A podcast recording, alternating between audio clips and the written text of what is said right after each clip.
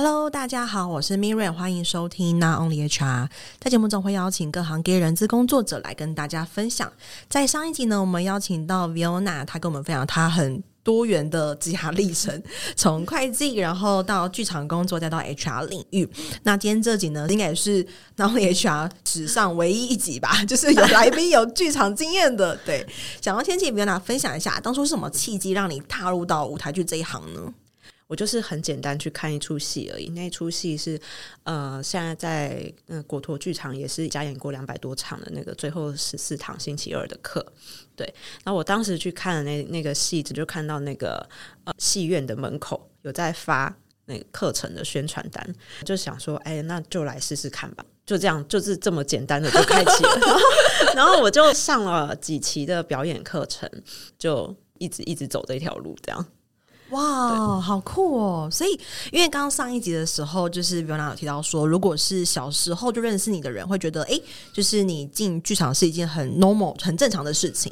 嗯、那是什么原因他们会这么认认为呢？因为势必这跟你当初拿到传单做出这个决定，应该是有相关的一个前因后果，对不对？呃，因为这个原因是因为家里的大人，就是因为我爸爸他本身也是乐师。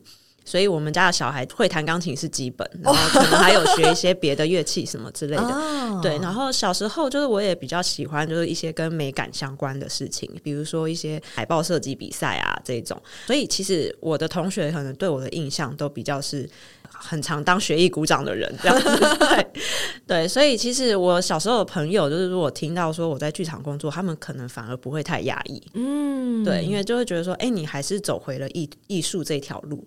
但是我长大后的社会，在出社会之后认识的朋友就，就就会觉得比较奇怪一点点，这样。嗯，对。欸，那我想要再发问，那当初怎么又继续走钢琴这条路？又是另外一个好奇。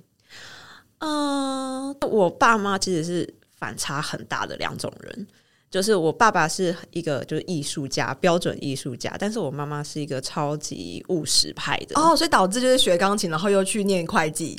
对对对，oh. 所以其实我那时候在要念大学要选科系的时候，我我我父母就是也吵了一架，这样子，到底要让他自己选呢，还是我们帮他选这样子？哇、wow，所以最终你自己在长大之后做出一个选择，就是因为一个传单，然后接触到了表演这块。对，那嗯、呃，其实我以前在念书的时候念会计，其实也是一番挣扎。因为这真的不是我擅长的事情，然后我也对数字没有什么兴趣。这样，我大一就是呃放暑假的时候，反正就家里就有接到就是很多的被当科目的成绩单这样子。然后我印象很深刻是，呃，我妈妈打电话来给我，跟我说就是她看到我的成绩单了。我想说啊，我准备要被臭骂一顿了这样。结果我妈妈是非常温柔的跟我说：“妈妈对不起你。”我是不是就是逼你做了你真的很不喜欢做的事？哦，好感人哦！对，然后那时候我就想说，就我也不想要让妈妈这么愧疚。对，然后再来是，虽然说。呃，妈妈妈当时就是力推我去念这个科系，但是其实我也是没有办法之下嘛，因为我就不爱念书，成绩没有很好，选择没有很多，所以我觉得多少我还是得为自己负责。嗯，所以是那个时候开始，就是决定说啊，我还是要好好的。念完会计系，但我就是一样很皮哦，我就是还是去玩社团，我很不爱去上课。我同学、大学同学都知道我很少出现，可是我一定会在就是大考之前。熬夜念书，然后想办法把考试考好的那种人，嗯、就是不来上课，但是考试可以考好的人，这样。哇哦，我觉得超棒的，就是很感人。我现在跟那个 Viona 都泪眼眼睛含眶，就是泛泪这样子。OK，那我蛮好，就是因为其实等于说你呃刚开始因为传单，然后去上了表演课，然后也开始接触到剧场的工作，那也到现在已经十年的时间了。其实我觉得是蛮不容易的一个。不能说是兴趣啦，就是是一直不间断的一个一个坚持吧。嗯，对。对，那我蛮好，就是这份工作带给你什么样子的成就感，支撑你到现在呢？呃，我觉得成就感是多半还是来自于回馈。如果是我自己的演出的话，因为演出完我们一定会就是收到很多观众的回馈嘛，不管是他们的那个打卡的讯息啊，然后或者是他们写问卷，就是这个都是我会很想知道的，然后知道说，哎，自己到底。哪里是好的，或是哪里是不好，可以再更好的。对，那这是成就感来源。然后再来是后来我接触到表演的教育这一块，嗯，就是因为我跟我就是熟识的导演一起工作，然后他有教课的关系，然后我们就会我我会做助教，然后我们一起带学生这样子。我觉得这个也是蛮大的成就感来源，因为其实一期的课程大概就是一个多月，一个多月结束，我都还是很讶异，说，哎，这同学为什么可以？做的这么好，就是他们跟一开始踏进来这个排练场的时候都是完全不一样的状态。哇，对，哎、欸，那我想要额外就是问一个问题，就是因为你同时要当助教，然后同时也要兼顾你的正职工作，这部分会有什么样子的摩擦或者是拉扯吗？我倒觉得不太会有、欸，哎。因为其实我们的表演课的学生啊，大部分都还是社会人士哦，所以是晚上的时候，对，就是晚上或是假日这样子，嗯、所以倒倒是还好，只是说我下班要自己切换一个模式，助教上身这样子哦，对，懂。那在这个过程中，就是这十年来你接触到剧场工作，然后可能 maybe 从开始学习表演到现在，有什么比较挫折的经验吗？嗯，有，呃。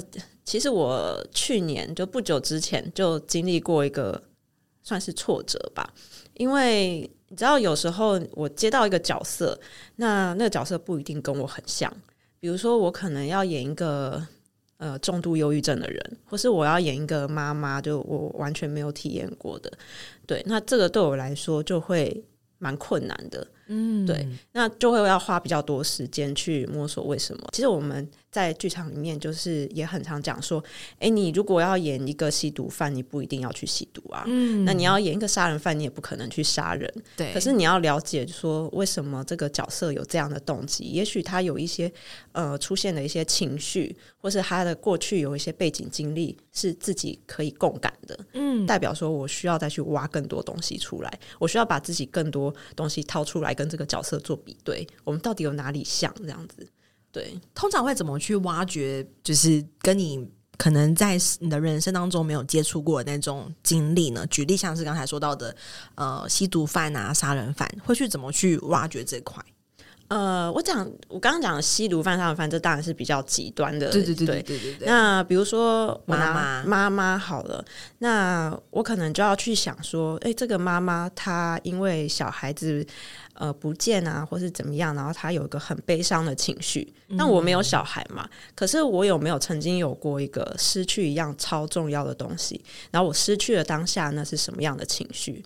所以说，其实呃，我们常讲说表演就是学习表演的过程啊，然后或者是你在做表演工作的过程，都是一种修行，因为你要去记得自己很多。内在的情绪哦，oh. 对，那呃，我我常常自己就是会觉得我的情绪很像是有一个像是那个中药房，oh, 你一进去一库的，对，然后就很多小抽屉这样子，然后当我需要什么样的情绪的时候，那我就去把那个抽屉打开，嗯，oh. 对，所以重点是说我要怎么样精准的去打开我要的那个抽屉。哇，对，这形容好好具体哦。对啊，对啊。然后也也有人会说，它很像那个什么脑筋急转弯，对对，里面有很多的小很多的角色。对对对，就是有一些操控情绪的那个小角色这样。哦，哇，那在这个过程，当你遇到挫折的时候，你会如何去化解，或者是会怎么样去把它等于说转换？因为遇到挫折，通常会很难以令人支撑下去嘛。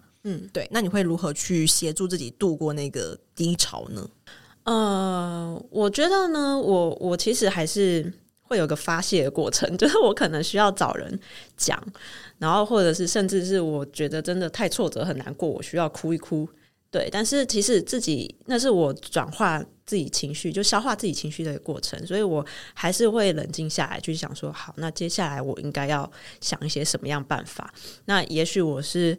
呃，像我我我自己就是很喜欢跟导演聊天，对，我就会去找拉着导演去问问题，就是你觉得这角色到底是怎么样怎么样这样，然后去跟他有讨论。讨论当然不一定马上会有结果，可是他会激发我对这个角色更多的想象。嗯，对，所以我觉得我是在挫折的时候，我是还蛮需要对外对，然后去开启一些对话，然后给自己更多的能量也好，或是灵感也好，这样子。嗯，对，就是自己每个人复原的方式不太一样。那听起来，比如哪复原方式其实是呃，借由与外界互动跟交流，然后来让自己有更多的。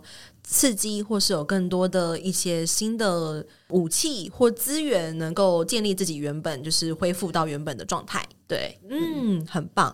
Viona 自己有舞台剧的经验，然后现在有 HR 的工作经验。那我蛮好奇，是如果以剧场工作来说，剧场工作本身算是一个与人互动的工作吗？对，其实会需要蛮多互动的，而且这些互动是有可能是实的，有可能是虚的。实的就是你的对手嘛，然后你的导演；那虚的话就是你跟这个你手上拿到本的这个角色之间，哦，就是也会有。我还以为你要说观众。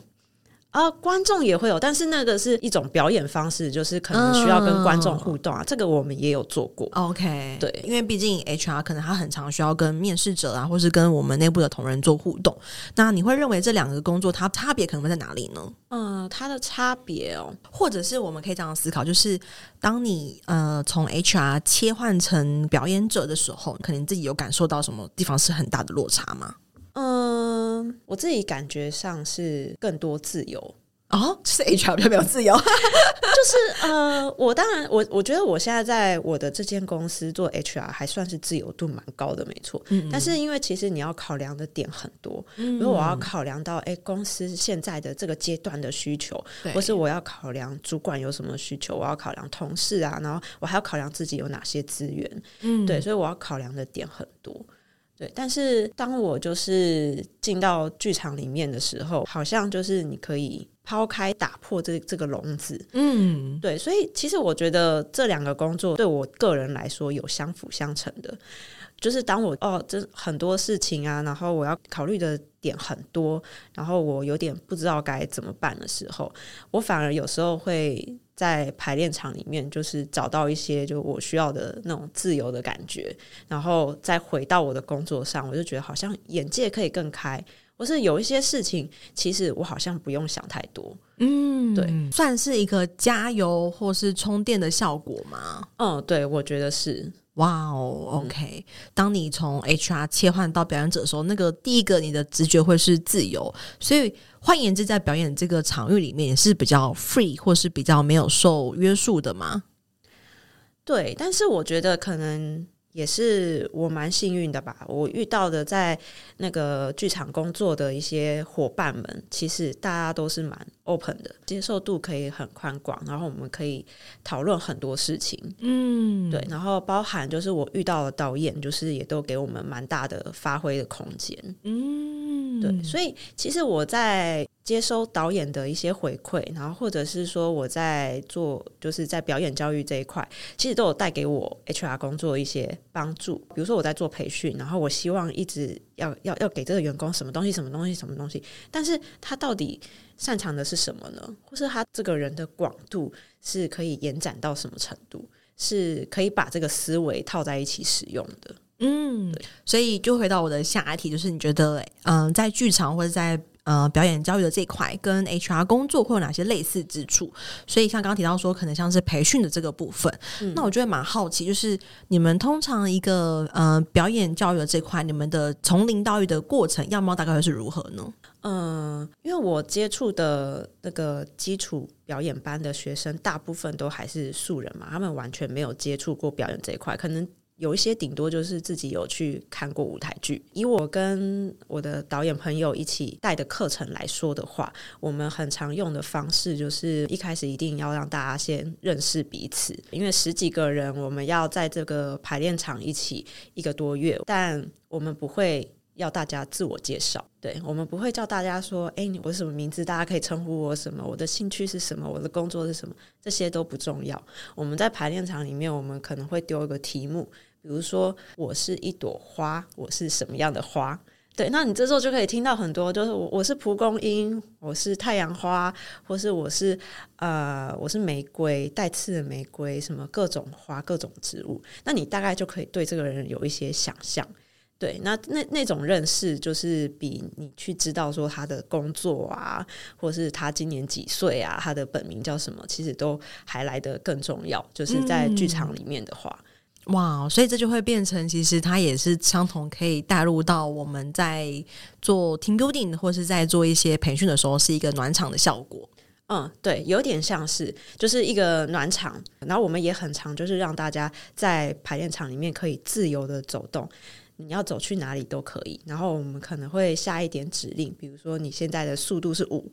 然后你现在的速度是九，然后你现在要跟呃你经过你的人打个招呼，或者你要跟你经经过你的人，就是你们要眼神要对焦，这样看五秒钟，这个很困难，你知道？就是对这这些呃刚接触表演的的人来说，其实这些都是不太容易的。但是他就是来到这边，他就要抛开一些。呃，一些枷锁，然后或者是说、嗯、拿出一些勇气去面对这些这个不熟悉的环境，然后不熟悉的人，这样。嗯，我听到的，我觉得还可能还有一个相似之处，会是因为当你们要去规划整个表演教育的从零到一，可能要去学，可能要去编排说，哎，到底我们要给这些呃素人什么样子的东西？嗯、他们可能他们现在的起点是什么？可能就哎，他们完全没有接触过表演，那我们希望他结业的时候变成什么？嗯嗯，那我觉得这个其实会跟 HR 做的培训的时候还蛮类似的，等于说我们要去思考，到底我们学员现在的技能专业到底他是落点程度如何，技能是几分？那我们希望他可能他上完这个课程，他变成技能是几分？对，蛮类似的。所以我相信，其实因为前面的时候，在上一集就是比方讲提到说，你现在遇到比较大的困难点会是找到培训的缺口，可是会等于说，当你找到之后，其实就是可以完全运用你在。教育的这一块的经验，然后套入到就是小书屋里面。呃，要说完全可以应用，我其实也不是很确定，因为我也是第一次接触这个公司里的培训。嗯，对，但是我大概可以理解说，大家会需要一些成就感，就是不管你是在剧场里面学习表演，或者是说在公司里面的培训，嗯、对，那这个成就感的来源是什么？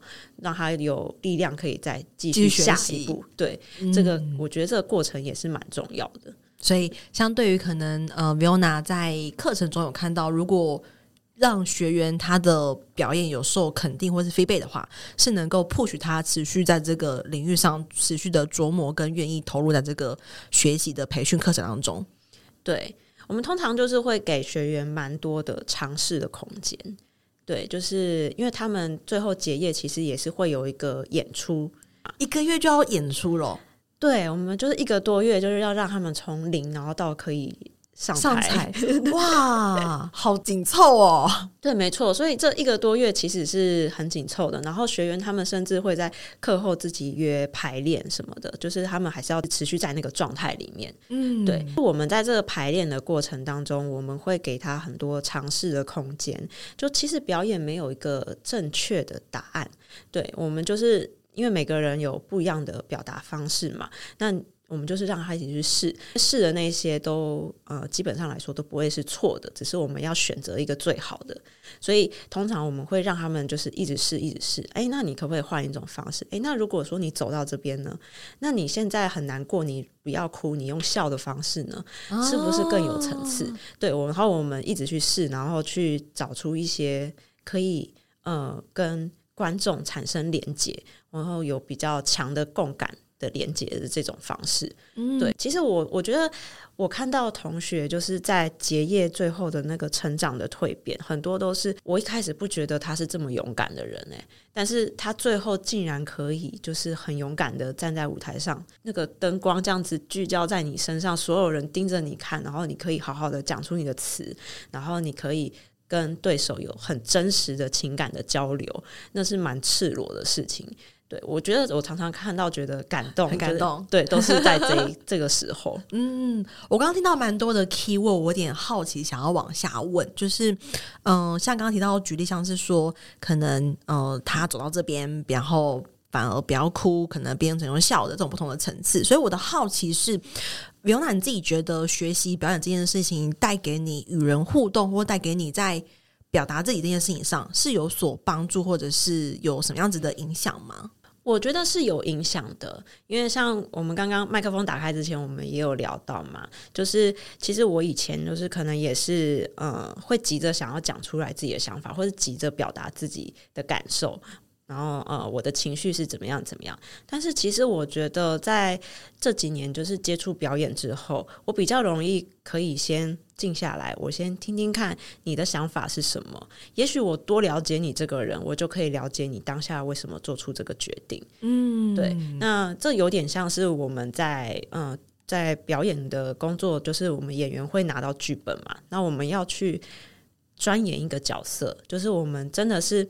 我们常常，你知道，我们常常演完，就是你对那个角色会有情感的，你会，你会舍不得他离开你，你会觉得你真的认识这个人，因为我们会去做很多的研究，比如说他今天为什么做这样决定，呃，他为什么跟这个人要分开，那是为什么？他们经历过了什么事？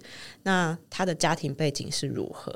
那他以前就是学习环境是怎么样，就要做各种，它包含有一些可能时代跟现在不一样，你还要去了解他的时代跟他的环境，对，所以你会做很多很多对这个人的认识，然后你才有办法去演他，你才有办法成为他。所以当你们就是合而为一，然后在演完结束之后要分离，是真的会有一种就是啊，我什么时候才能再遇到你的那种感觉哦，对。那我会好奇，就是会不会因为演太多不同的，然后就会有点就是不知道现在到底在哪里那种感觉，会吗？我觉得对我来说不太会耶，因为我刚刚说就是我们要了解一个角色，要做很多功课嘛。那我们做这个功课的目的，都是为了在找到我跟他之间的连接，我们有什么相同之处。所以其实我在成为他的时候，我是拿了蛮大一部分的自己出来。哦，对，所以其实，在嗯、呃，这个角色结束的时候，然后我又接了下一个角色，我就是一样做一样的事情嘛，嗯、所以我可能是拿出不一样的面向的我出来，去呃诠释这个角色。对，所以其实对我来说不太会有转换不过来的。这形容很好哎、欸，就是很易懂。因为我相信外行人来看啦，外行人看表演这件事情，那会很好奇说，哎，所以就是就是角色切换来切换去啊，等等等。但是觉得刚才这个叙述，就是你是拿了一部分的你自己出来成为这个角色。对，对我觉得是一个很很具体，然后也是很能够明白说，哦，所以其实呃，为什么他其实不会错乱的原因在这边。对，因为那都是自己。嗯超棒的，我觉得今天这集很特别，就是 很难得可以采访到有剧场表演经验的伙伴，然后同时又有 HR 经历的伙伴，真的非常非常难得，应该是全台湾唯一吧？有 你有遇过第二个吗？我觉得可能会有吧，我真的觉得，我觉得很难呢、欸，因为通常会做 HR 的人，可能是比较不愿意被 spotlight 打在身上的人。啊，因为他就是一个内勤工作，对，嗯、所以像我出来做 podcast，很多 组很多 前辈都会说，你就是比较叛逆的 HR 之类的，嗯、对对对，所以我觉得这是一点。那我觉得同时第二点是，这是可能我的先入为主观念，就是很少人会想到要去成为剧场的表演者这件事情。就是这可能不在我们的世俗或是舒适圈内，嗯哼，就是我觉得我相信可能很少日常生活中一千个朋友可能也不见得有一个是在做表演相关的，除非你是在这个圈子里面的人，嗯，像我自己可能 maybe 一千个才有一个，对，哦、就非常少。所以我觉得，嗯，我相信可能 Viona 是台湾可能至少非常少数仅有很罕见，就是同时有 HR 技能又有就是剧场经验的伙伴。那最后，我想要请 Viona 可以给就是有一些对于剧场工作感到好奇的伙伴，给他们一些建议吗？嗯，这个问题呢，其实我在表演的课程的时候，很常被。学生问到，都会问说：“哎，助教，我如果想要真的认真走这条路的话，我要怎么样？要往这个方向前进？”但我常常就是跟学员讲说：“你真的不用急在一时，就是你有各种方式走上这条路。说实在的，因为呃，一个演员你要怎么样表演的好，其实你要体验超多你的人生的经验。所以我也有剧场工作的朋友，就是他是嗯去做过各行各业的工作，他去打过各种工。”对，然后去体验各种就是不一样的工作环境啊，然后生命经验，去丰富他在表演上的这些能量。如果说真的是对表演有兴趣的话，那我必须跟你讲说，你要有一个心理准备，你真的是要好好的过每一个日子，就是活在当下。对，你就是要认真的感受你的生活，然后。你自己的你自己到底有什么样的情绪，然后呃，你有什么样各种动机，就是那都是你要 catch 下来的点。嗯，对，像我很多表演老师都说，哎，表演就是修行。李国修老师也说过类似的话嘛，就表演就是修行，其实就是这样，因为你所有事情还是要内化到你自己。就我这个人到底是什么样的人？那我来到这个。世界上吗？就是到底我想要达成一些什么样的事情？我想要体验什么样的人生？那这些都是有可能你在表演的呃这个路上会去使用到的。嗯，等于说就是不可以浑浑噩噩的过日子。嗯，对，千万不不能。你你所呈现出来的角色可能就会空空的，没有灵魂，这样、嗯、就很不立体。对，嗯，非常棒。我觉得今天这里真的很特别。那我会把就是 Viona 的个人资讯，还有小树的连接放在我们节目的资讯栏，欢迎伙伴们可以多加的支持跟追踪。那我们下期见喽，拜拜，拜拜。没错，到了我们的工商时间，想跟大家分享，我在去年开了一堂线上课程，叫做《成为抢手的人资招募必修的招募漏斗数据思维》。那这中间其实，呃，我萃取了蛮多我过去在做招募很成功的一些原因，其中的一点就是从招募漏斗里面去找出一些魔鬼，因为往往细节都藏在魔鬼都 藏在细节里。